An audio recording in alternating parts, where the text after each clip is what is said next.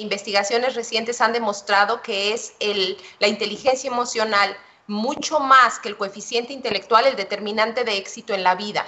Ahorita, con estos momentos de tanta incertidumbre, es importantísimo poder gestionar uno sus propias emociones en vez de descargarlas hacia afuera o hacia adentro para poder sobrellevar todos los sentimientos que esta incertidumbre genera. Entonces sí es un momento crucial de manejo emocional porque sobre todo en cuestiones de adultos y niños, el que el adulto no se controla, no se controle por todas estas emociones que naturalmente está sintiendo, puede ocasionar situaciones de riesgo a los niños. Disciplina consciente, a diferencia de todo lo que disciplina trae a nuestra cabeza, se refiere a generar autorregulación y cambios en el adulto para que el adulto pueda ser su mejor versión y entonces influir en el niño. Porque muchas veces lo que hacemos es que les decimos, haz lo que te digo y no lo que hago, en vez de modelar con mi ejemplo lo que quiero que haga.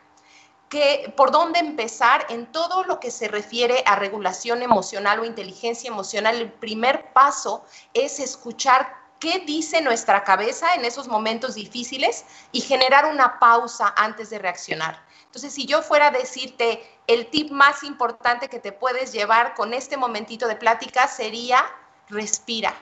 Antes de reaccionar, respira.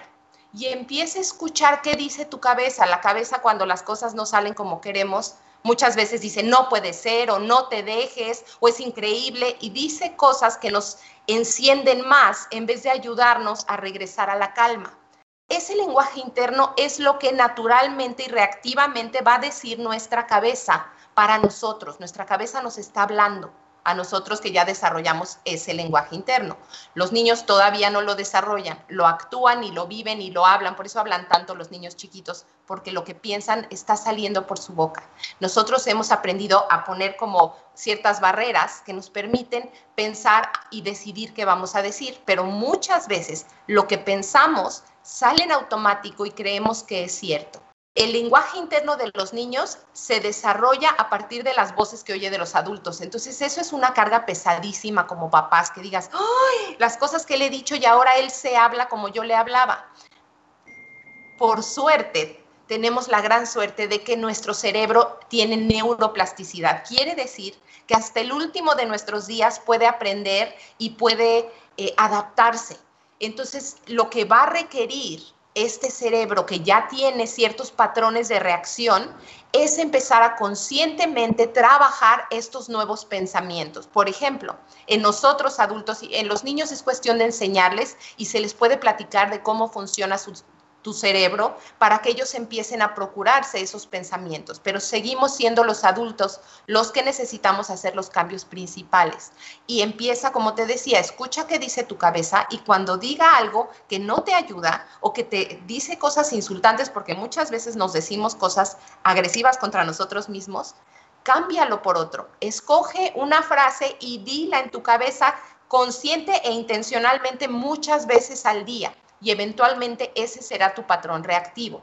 La primera necesidad que tenemos todos los seres humanos para desarrollo cerebral también es la de sentirnos seguros. Un cerebro que no se siente seguro está completamente en modo reactivo y las habilidades que tiene a la mano son muy limitadas. Entonces, lo primero que debemos de hacer es generar ambientes seguros. Y el ambiente seguro no se refiere únicamente a la seguridad física, que nos enfocamos mucho, sino también a seguridad con mis palabras, a seguridad con mi manejo de mis propias emociones como adulto con los niños. Entonces generamos ambientes que no son seguros cuando los juzgamos, generamos ambientes no seguros, evidentemente cuando hay violencia, por supuesto, pero también nuestras palabras lastiman, palabras de juicio, palabras que levantan culpas a lo mejor sin saber, eh, y eh, crítica, sarcasmo, este lenguaje los niños pequeños no lo entienden y simplemente se sienten atacados y eso quiere decir no me siento seguro.